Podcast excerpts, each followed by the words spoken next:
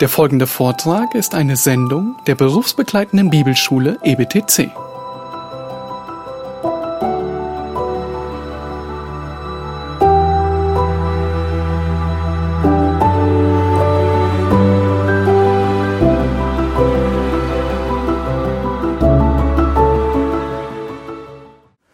Und ähm, es wird dann, also kommt eben noch dazu jetzt diese äh, von der Postmoderne inspirierte Emerging Church Bewegung, äh, die glaubte, jetzt damit wir noch wissen, wo wir sind, bei unserem dritten Punkt, ähm, äh, die glaubte, äh, in der Postmoderne sozusagen einen, einen Bundesgenossen zu finden in der Auseinandersetzung mit dem alten Liberalismus und mit den äh, Infragestellungen der Moderne.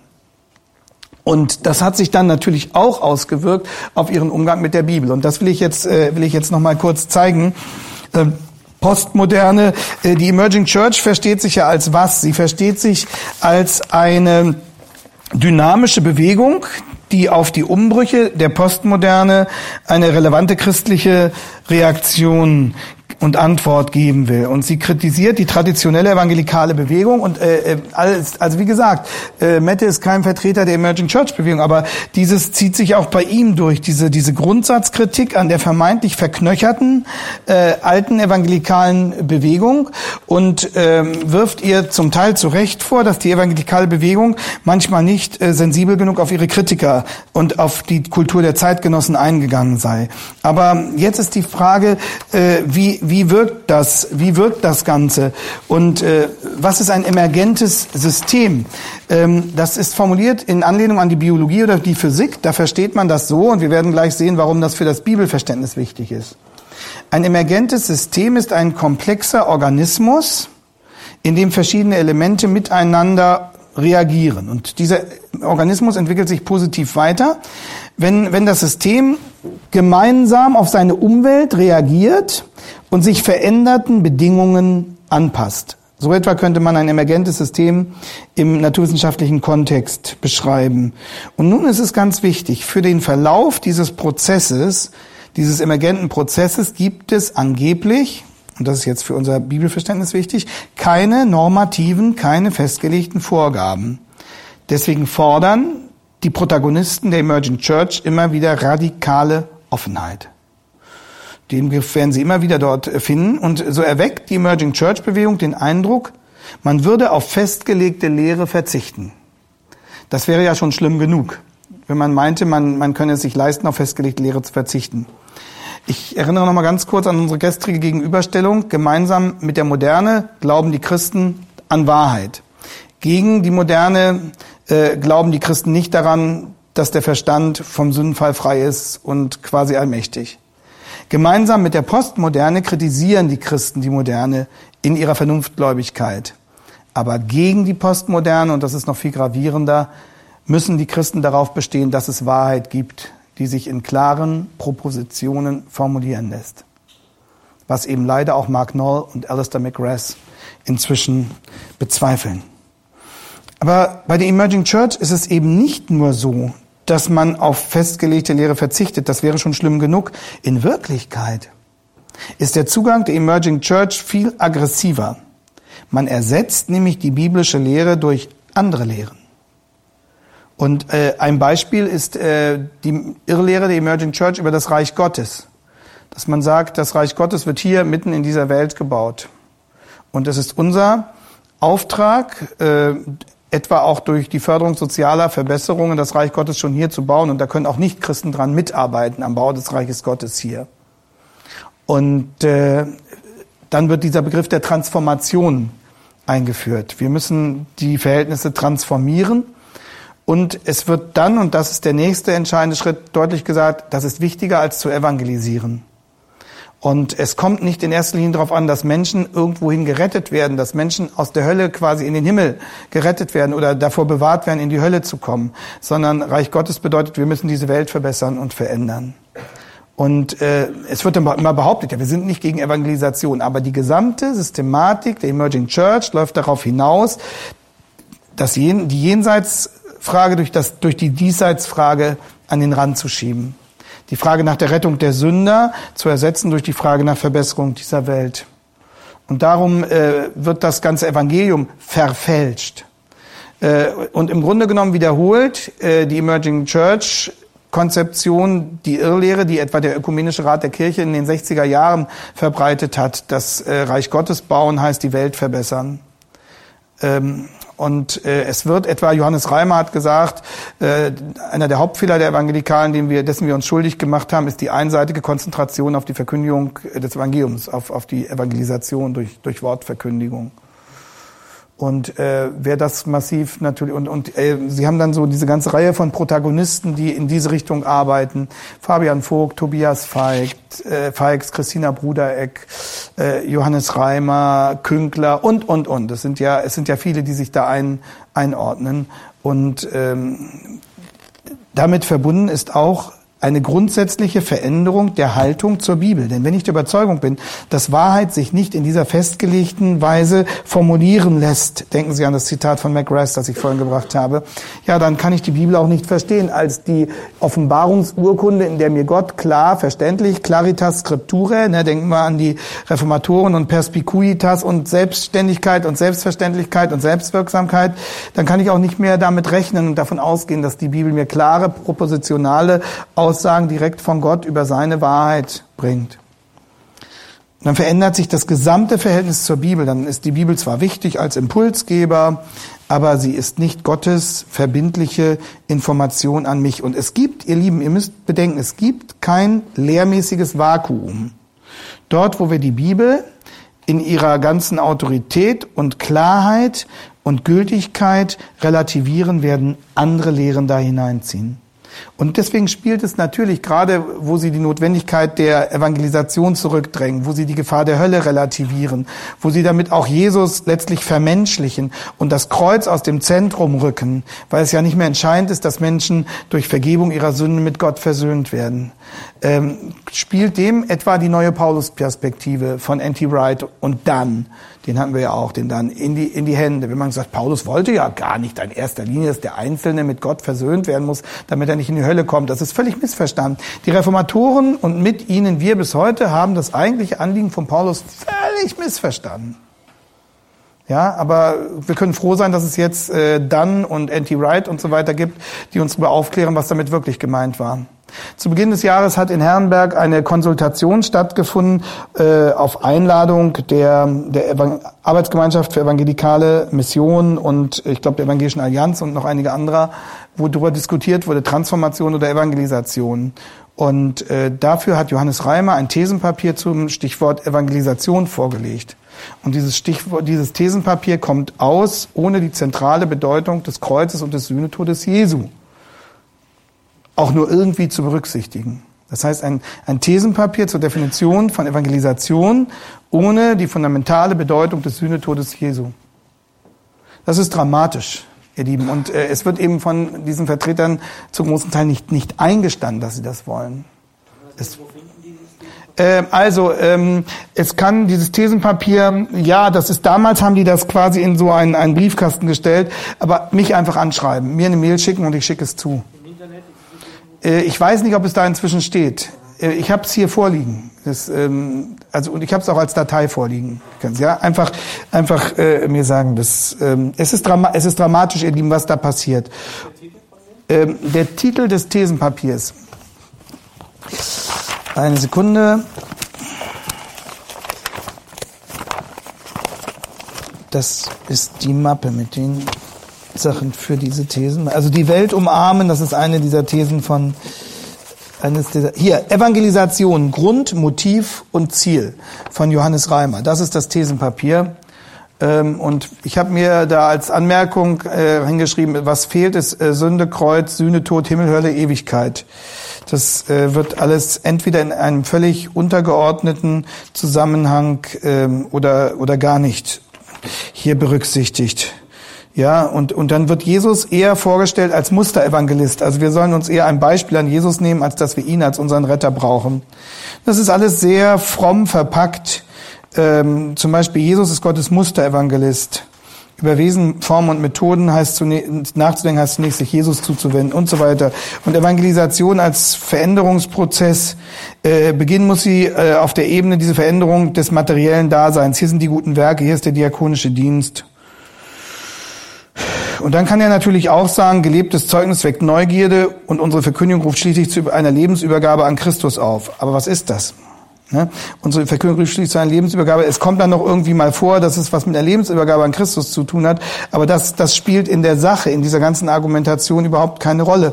Und das letzte entscheidende Stichwort ist dann gesellschaftstransformierende Evangelisation. Evangelisation ist somit eine gesellschaftstransformierende Aktion. Sie ist prozessorientiert. Es hat also wenig Sinn, noch länger im Sinne unserer Väter zu evangelisieren. Wir müssen hinter diese evangelistische Geräusch, hinter diese evangelistische Geräuschkulisse aus der Vergangenheit kommen. Behind the white noise, wie Tom, Tom Montgomery Fate es so treffend formuliert. Natürlich ist die Frage berechtigt, ob das hier beschriebene Unternehmen überhaupt Evangelisation ist. An anderer Stelle würde man eher von Mission reden, von Mission reden. Also es ist sehr, äh, es ist sehr ähm, verwoben formuliert.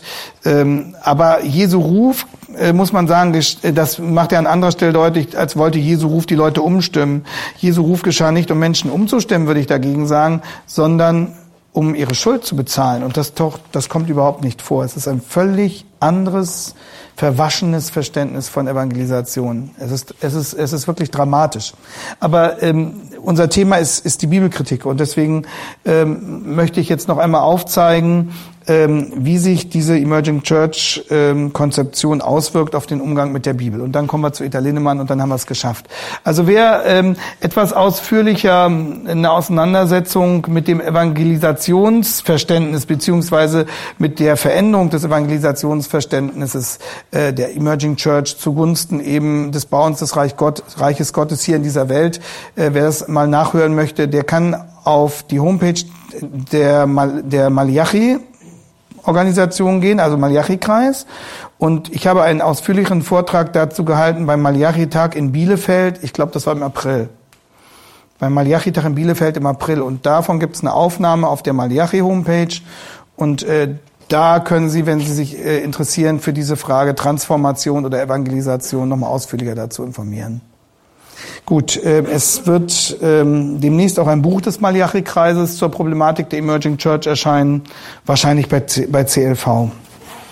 So, jetzt kommen wir aber ähm, nochmal zum Umgang der, der Emerging Church-Bewegung mit der Bibel. Sie hat ein, natürlich ein gespaltenes Verhältnis zur Autorität der Bibel.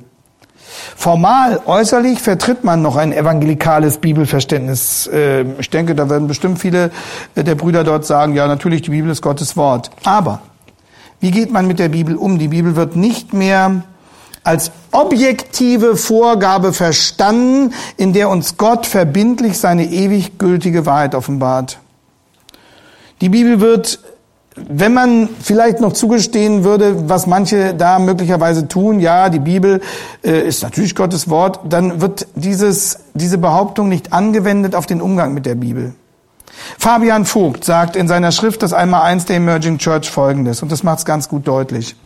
Emergente Systeme fragen nicht nach einer ewig gültigen Wahrheit, sondern nach der Wahrheit einer bestimmten Situation. Emergente Systeme fragen nicht nach einer ewig gültigen Wahrheit, sondern nach der Wahrheit einer bestimmten Situation. Es gibt übrigens einen hervorragenden Aufsatz über ähm, bestimmte dramatisch falsche Weichenstellungen innerhalb der Emerging Church von Benedikt Peters. Der ist meines Wissens ähm, zum ersten Mal erschienen in der Zeitschrift für Gemeindegründung von der KfG. Ich könnte mir denken, dass Benedikt ihn auch, auch auf seiner Homepage hat. Hat Benedikt eine Homepage?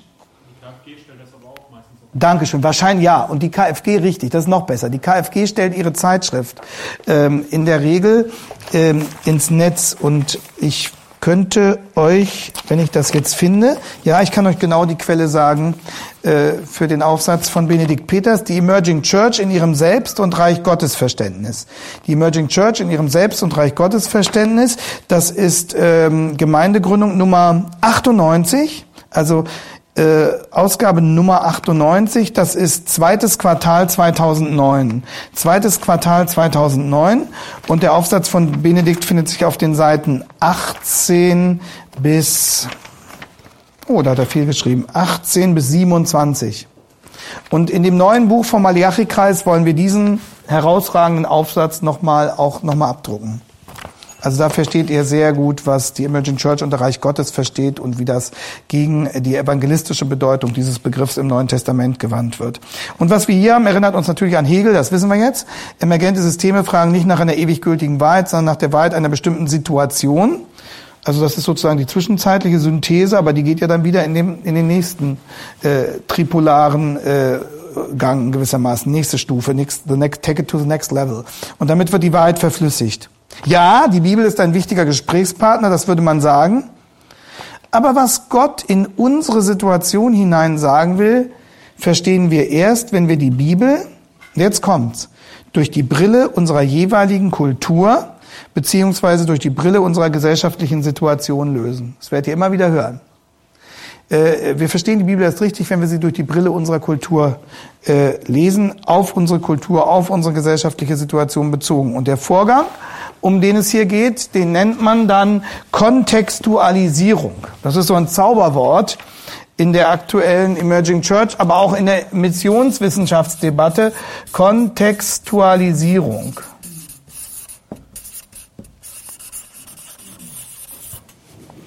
Ähm, Kontext, Zusammenhang. Ähm, was heißt das? Die Emerging Church meint damit Folgendes. Ähm, in der Emerging Church findet ihr natürlich auch ein ganzes Kon Konglomerat unterschiedlichster Konzepte. Und deswegen ist es dann immer leicht zu sagen, nee, was das ein Emerging Church Vertreter sagt, nee, was der sagt, das sehe ich ganz anders und so.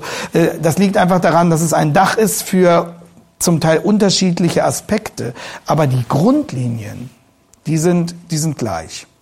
Und äh, die Gesamtausrichtung dieses Denkens ist gleich. Kontextualisierung, damit meint man Folgendes. Erst in der Kombination von Bibel und Kultur ergibt sich die Botschaft. Das heißt, die Kultur hat ein Mitbestimmungsrecht über den Inhalt der Botschaft. Und damit wird was aufgelöst? Die Hierarchie, die Vorrangstellung der Bibel. Ihr Lieben, auch wir nehmen die Kultur ernst. Äh, auch ein bibeltreuer Ansatz nimmt die Kultur ernst. Aber der Unterschied ist der, die Bibel, die Kultur hat kein Mitspracherecht bei der Ermittlung der Botschaft. Das ist der Unterschied. Wir nehmen die Kultur ernst. Wir wollen unsere Zeitgenossen verstehen. Wir wollen uns in unserer Sprache auf sie einstellen. Aber wir sagen ganz deutlich, die Botschaft ist in der Bibel vorgegeben. Die Botschaft ist keine Kombination von Bibel und Kultur. Gott gibt uns seine Offenbarung in der Bibel vor. Propositionale Wahrheit, objektiv gültig.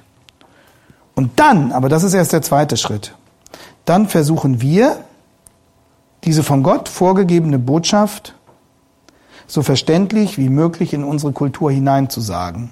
Aber die Kultur bestimmt nicht mit über den Inhalt der Botschaft. Das ist der, das ist der Unterschied. Sondern wir versuchen dann, die Botschaft, die Gott uns gibt, so verständlich und liebevoll und klar wie möglich in unsere Kultur hineinzusagen. Und deshalb nehmen wir unsere Kultur ernst. Und deshalb untersuchen wir unsere Kultur genau. Aber unsere Kultur hat keinen Einfluss auf den Inhalt unserer Botschaft. Diese Botschaft ist ewig gültig. Diese Botschaft gab es schon, als es unsere Kultur noch nicht gab. Die Kultur ist nur wichtig für die Form, in der wir die Botschaft vermitteln. Aber sie prägt nicht den Inhalt mit.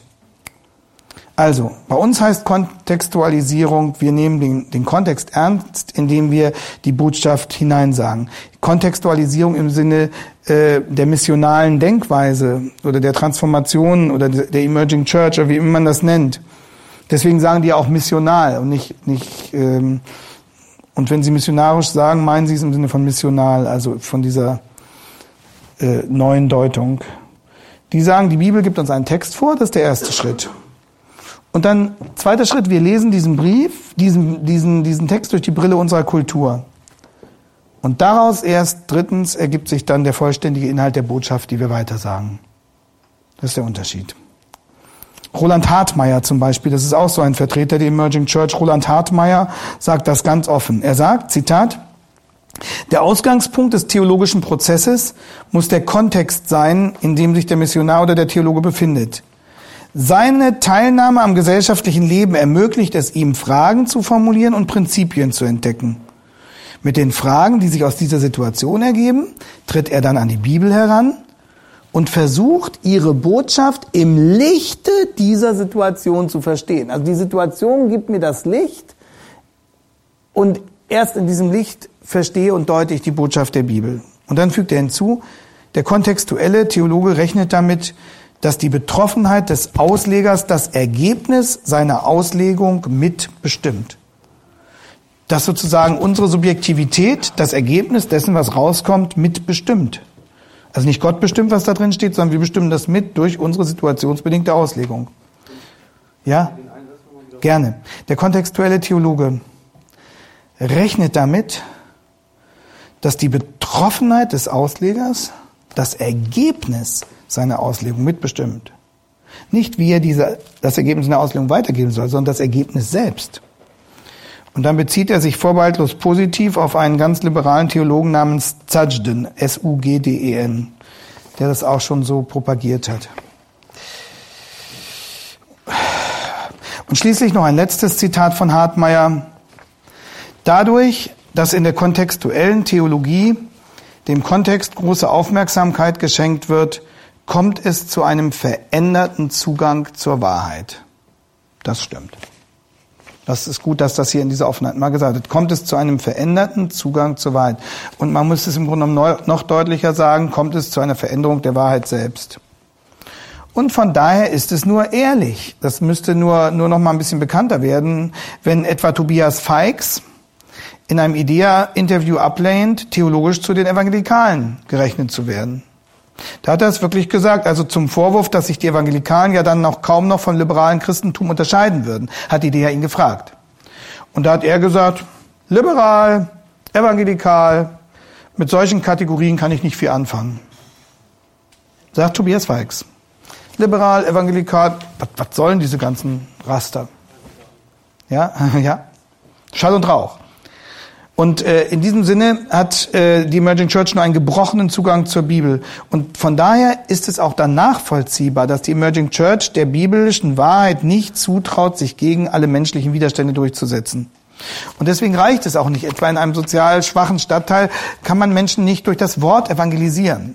Es ist ja ganz was anderes. Äh, auch ein bibeltreuer Ansatz sagt ja, dass, dass soziale Verantwortung wahrgenommen werden muss. Wir haben ja auch etwas über die gesellschaftliche Verantwortung hier gesagt. Aber das ist immer die Folge dessen, dass Menschen zum Glauben kommen. Und das ist immer das Sekundäre. Es ist, es ist wichtiger, dass Leute nicht in die Hölle kommen, als dass sie hier in dieser Welt unter besseren Bedingungen leben können. Natürlich wollen wir, dass es ihnen besser geht. Und die Erfahrung ist doch auch in der ganzen Missionsgeschichte gewesen, dass wo das Evangelium wirklich ausgebreitet wurde, sich auch die Verhältnisse gewandelt haben. Aber das ist nicht unser entscheidender Gegen, Gegensatz zur Emerging Church, sondern die Frage ist, was ist das Wichtigste? Und was braucht der Mensch unter allen Umständen?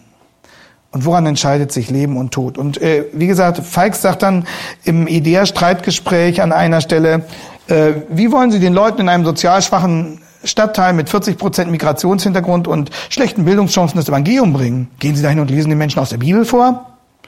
Sie haben nur ein Evangelium für den Mittelstand.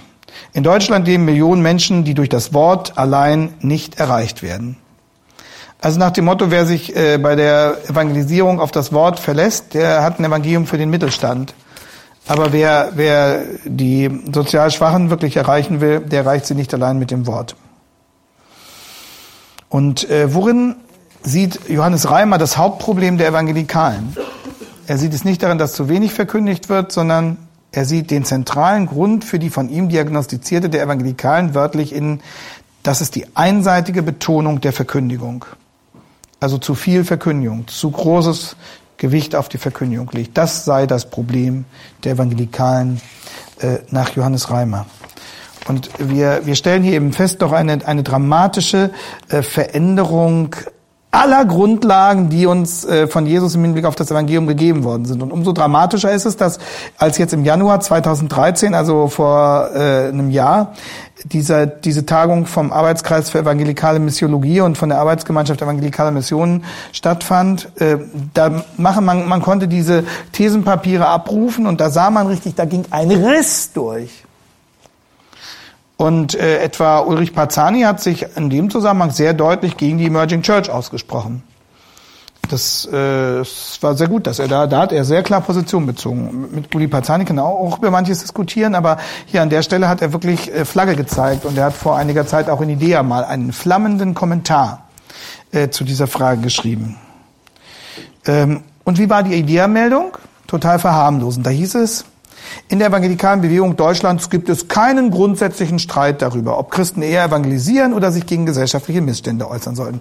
Es sei unbestritten, dass soziales Engagement ebenso zum christlichen Auftrag gehöre wie die Predigt des Evangeliums, erklärte der Vorsitzende des Arbeitskreises Professor Thomas Schirmacher. Hm. Äh, es geht gar nicht um die Frage, ob soziales Engagement ebenso dazu gehört, sondern es geht um die Frage der Wertigkeit und um die Hierarchie. Was ist entscheidend? Und Schirmacher hat eben versucht, äh, sozusagen diese Gegensätze einfach zu übertünchen und äh, er sprach von einem innerfamiliären Streit, der an der grundsätzlichen Einigkeit nichts ändere. Tja, wenn wir uns nicht mehr einig sind über das Evangelium, wenn wir uns nicht mehr einig sind darüber, warum Jesus gekommen ist, ist das noch innerfamiliär, frage ich mich. Und der Vorsitzende der, der Allianz und Präses Gnadauer Verbandes, Michael Diener, mahnte, die Anfragen an die Transformationstheologie zwar ernst zu nehmen, aber dabei müsse man ertragen, dass man zu unterschiedlichen Einsichten äh, gelange. Niemand dürfe den Anspruch erheben, im alleinigen Besitz der Wahrheit zu sein. So, das ist dann auch wieder gut postmodern, ja. Zur evangelikalen Bewegung gehörten eben beide Seiten. Sie vertreten die gemeinsam die Auffassung, dass Deutschland eine öffentliche Wortverkündung des Evangeliums brauche. Naja, das, müssen, das mussten die ja wenigstens noch zugestehen, dass Deutschland eine öffentliche Wortverkündigung brauche. Aber das war ja nicht strittig gewesen. Strittig war gewesen, was ist das Entscheidende äh, und äh, was ist der Inhalt dieser Wortverkündigung. Also das ist hier reine diplomatische Verschleierung. Ja, kein, kein wirklicher Gegensatz, sondern äh, im Grunde genommen wollen wir ja doch am Ende alle das Gleiche. Und damit äh, leistet man der Gemeinde keinerlei Orientierungshilfe. Aber ich habe es deswegen gezeigt, äh, weil ich deutlich äh, machen möchte, wie letztlich dann auch wieder die Unterhöhlung der Bedeutung der Bibel propagiert wird und wie in diesem ganzen Zusammenhang die, Grund, der Grund, die grundsätzliche Autorität und, und die göttliche Wucht und der göttliche Anspruch und die göttliche Objektivität aufgelöst werden, unterminiert werden.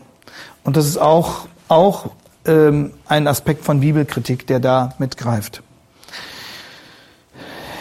Ich denke, diese kurze Darstellung der aktuellen evangelikalen Situation äh, zeigt, wie dramatisch doch der Konflikt ist, in den Gott uns in unsere Zeit hineingeworfen hat. Und wir werden, ihr lieben Brüder, in diesem Konflikt nur bestehen, wenn wir selber einen klaren Stand auf dem Boden der Bibel haben, von der wir wissen, wer, was sie ist und als was Gott sie uns gegeben hat. Und wir haben eine Aufgabe dafür, auch uns einzusetzen, zu kämpfen. Wir können uns nicht irgendwie mit verschränkten Armen als Zuschauer daneben stellen und sagen, na ja, es ist alles ein bisschen schwierig und konfliktreich, ähm, aber die Brüder meinen es ja auch gut und äh, jetzt lasst uns mal äh, nicht ähm, zu dramatisch das Ganze zuspitzen.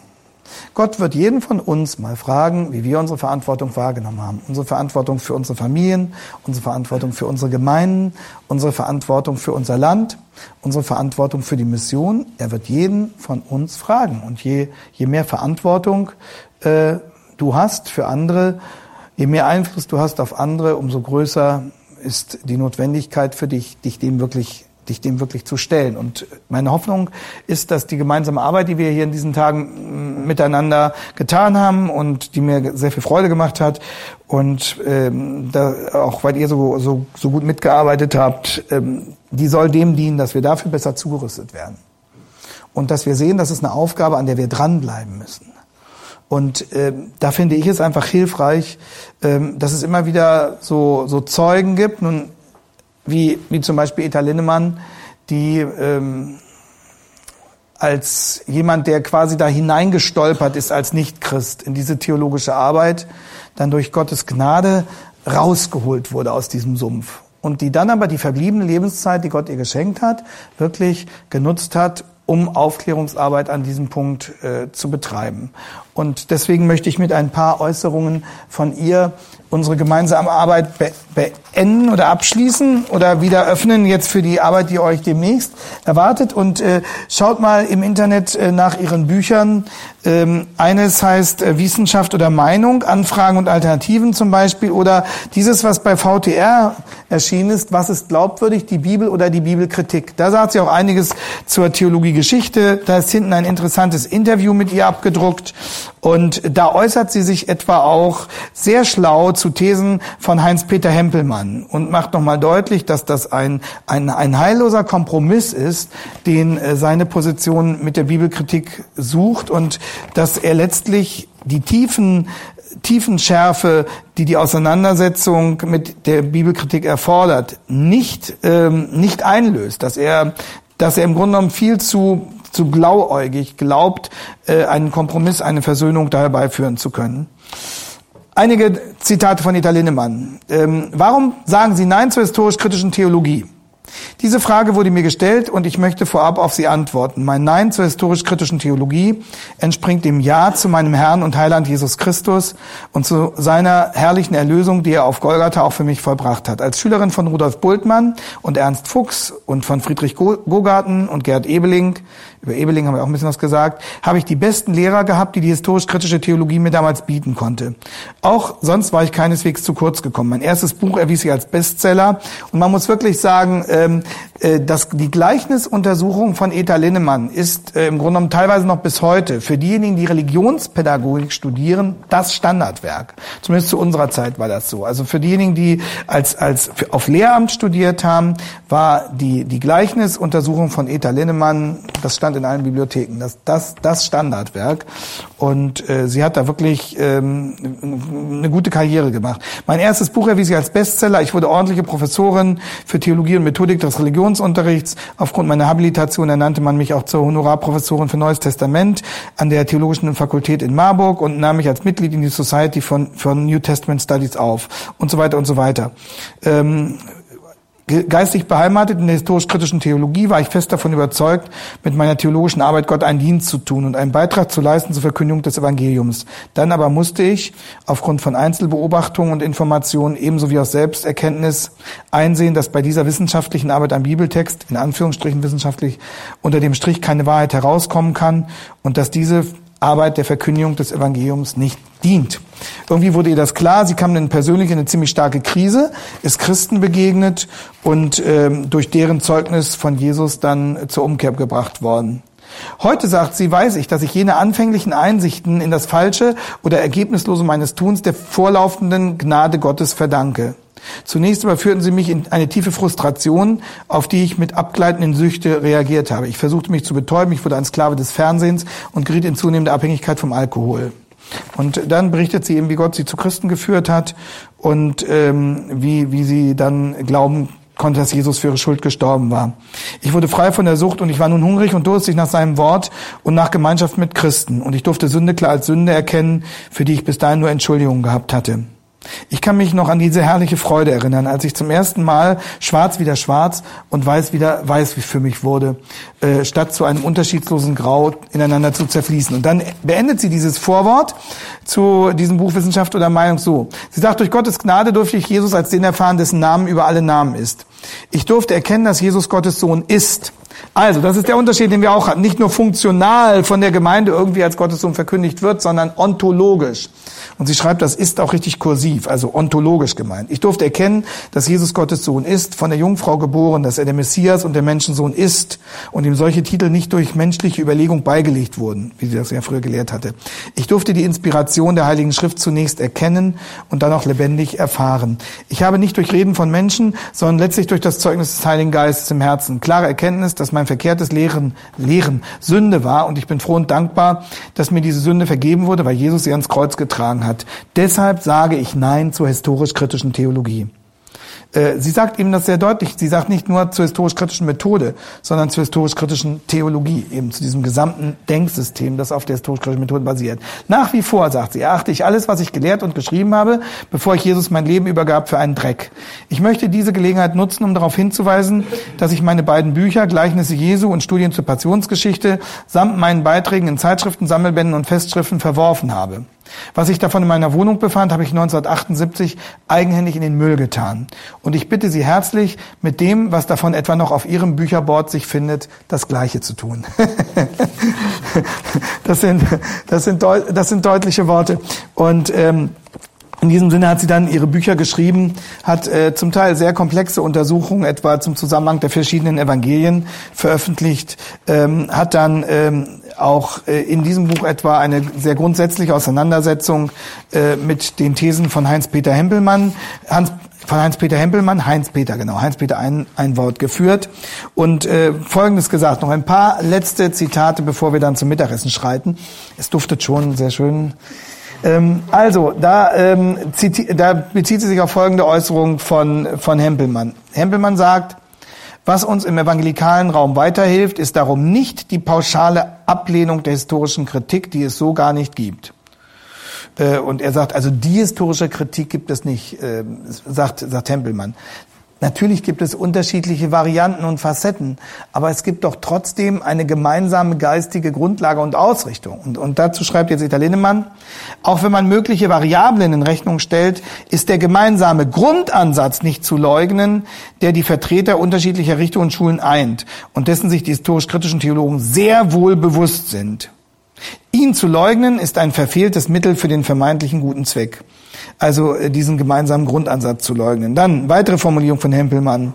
Er sagt, wir können eine Position nicht wegen ihrer negativen, unangenehmen Ergebnisse ablehnen, sondern nur aus einem Grund, weil sie falsch ist. Äh, theologisch und wissenschaftlich falsch. Und dann sagt sie, Hempelmann baut einen Popanz auf also ein, ein Pappkameraden. Äh, wer seine Position nicht vertritt, von dem, dem wird unterstellt, er lehne die historisch-kritische Theologie ab, nur ab, weil ihm ihre Ergebnisse nicht passen. Aber das, das stimmt ja nicht. Wer atheistische Methoden gebraucht, sagt Italiener, man kann mit Gottes Wort nicht angemessen umgehen. Was sich dann auch an den Ergebnissen zeigt. Im Übrigen lässt sich bei sorgfältiger Überprüfung historisch-kritischer Arbeit ausreichend zeigen, dass sie weithin wissenschaftlichen Standards nicht entspricht.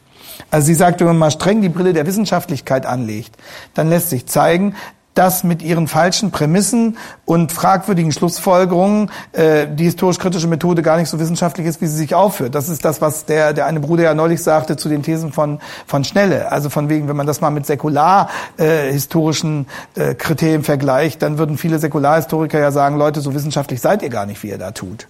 Und äh, die modernen Naturwissenschaftler hätten das zu Bultmanns Ansatz auch gesagt. Was du für das Denken des modernen Menschen im 20. Jahrhundert erklärst, gehört eigentlich ins, ins, ins, ins 19. Jahrhundert. Also Italienemann äh, sagt so, so ähm, jetzt fällt mal wieder ein Zettel, äh, so, so wissenschaftlich, wie sich das aufführt, ist das nicht. Wir dürfen da auch keinen falschen Respekt haben.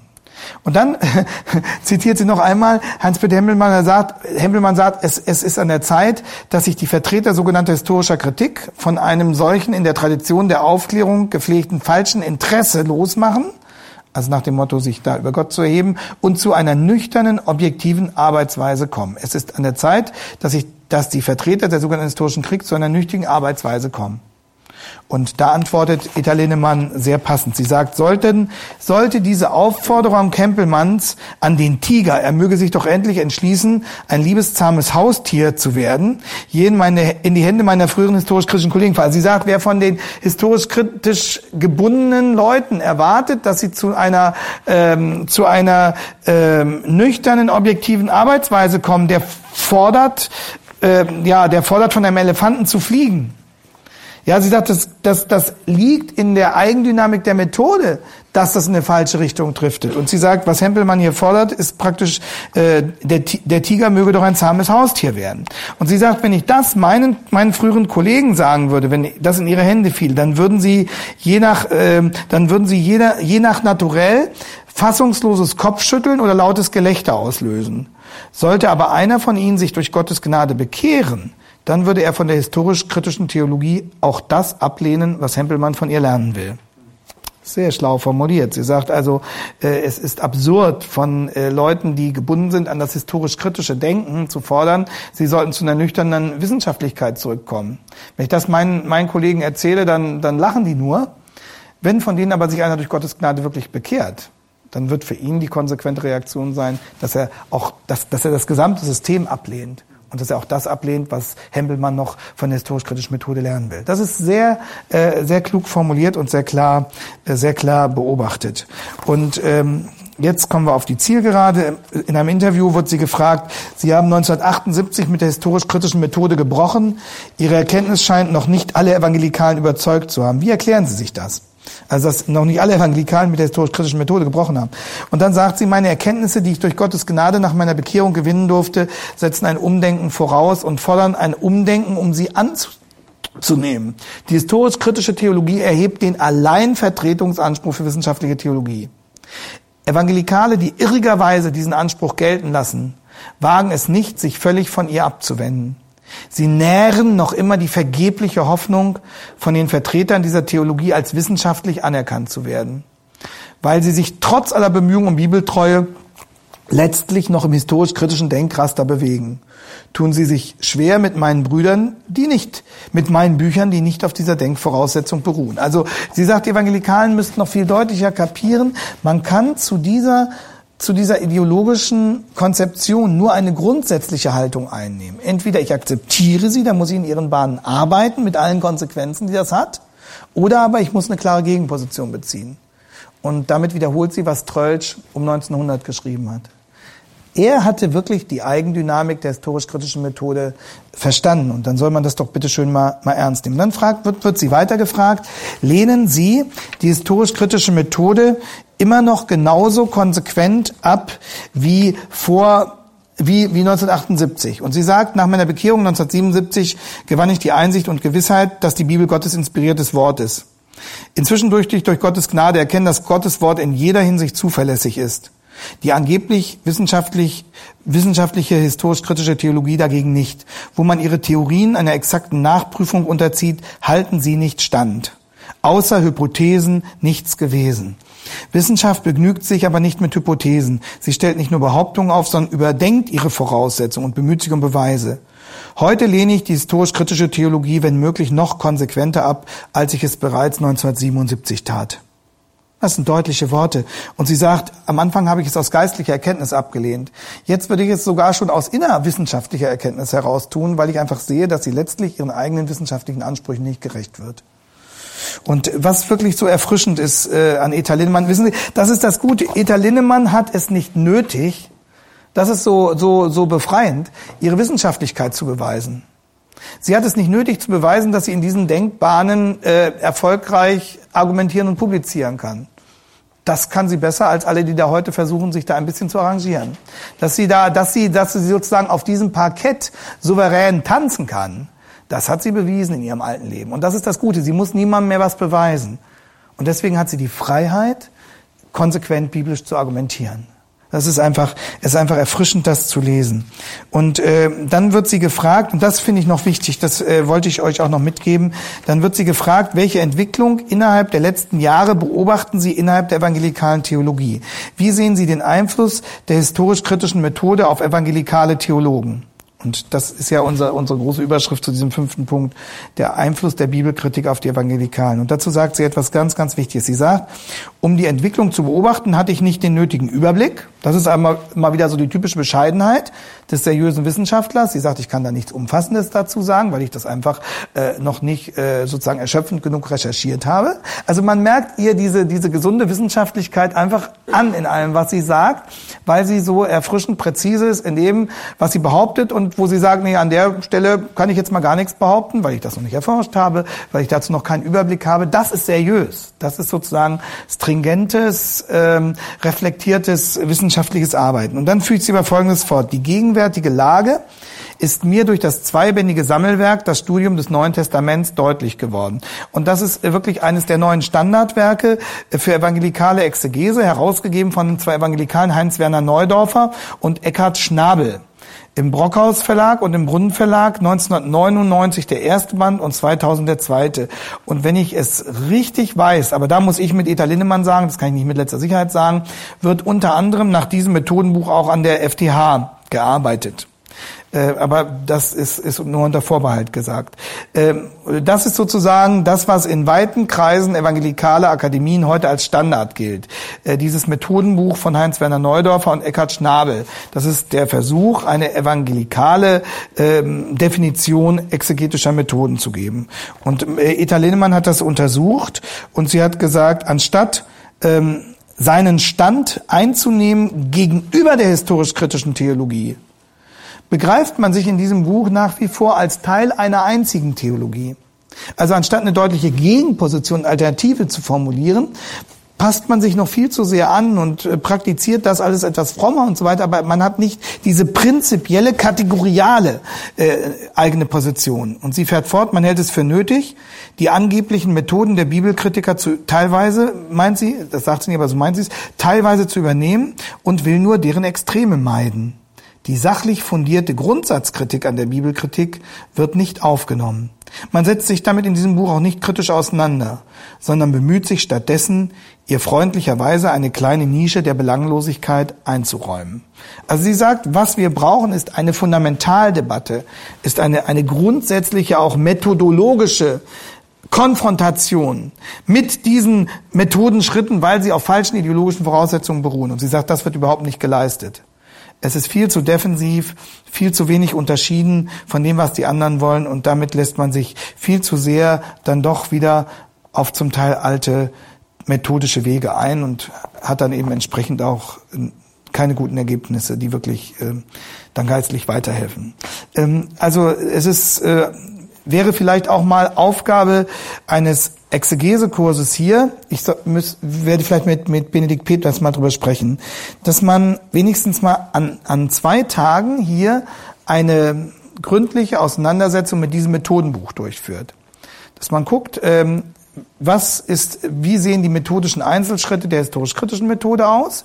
Wir haben Fundamentaluntersuchungen der historisch-kritischen Methode gemacht. Wir haben die weltanschaulichen Wurzeln gezeigt. Wir haben die grundsätzlichen ideologischen Entscheidungen vorgeführt. Jetzt ein nächster Schritt könnte etwa sein, dass man sich mit den einzelnen Methodenschritten auseinandersetzt, wie, wie, wie funktionieren die, dass man dann damit vergleicht, wie wird es in diesem Methodenbuch dargestellt? Und äh, an welchen Stellen werden dort, werden dort die Kompromisse gemacht? Und äh, wie können wir darauf reagieren?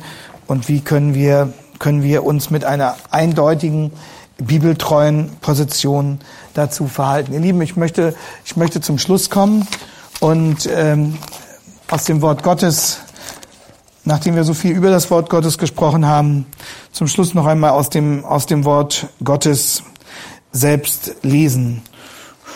Und zwar ähm, Psalm, Psalm 19. Psalm 19, wo es um Gottes Offenbarung in seiner Schöpfung und Gottes Offenbarung in seinem Wort geht. Da wird dann der Begriff Gesetz verwendet, aber er meint, gemeint ist ja eigentlich das ganze Wort Gottes. Und die Bibel macht ja immer wieder deutlich, Gott offenbart sich in seiner Schöpfung, aber da diese Schöpfung ja dann auch unter dem Sündenfall steht, ist die ähm, Offenbarung Gottes in der Schöpfung immer ein Stück gebrochen durch den Sündenfall. Also wir können, Paulus schreibt es auch im Römerbrief, wir, wir sehen durch die Schöpfung etwas von der Allmacht Gottes. Äh, wir sehen etwas von seiner unfassbaren Größe und Herrlichkeit. Aber äh, wenn wir wissen wollen, wer Gott wirklich persönlich ist, dann bekommen wir die letzte Klarheit nur in seinem Wort. Und äh, diese beiden Aspekte ähm, beschreibt eben Psalm 19. Ein Psalm Davids vorzusingen. Die Himmel erzählen die Ehre Gottes, und die Feste verkündigt seiner Hände Werk. Ein Tag sagt's dem anderen, jetzt wird die Schöpfung beschrieben, und eine Nacht tut's kund der anderen, ohne Sprache und ohne Worte, unhörbar ist ihre Stimme.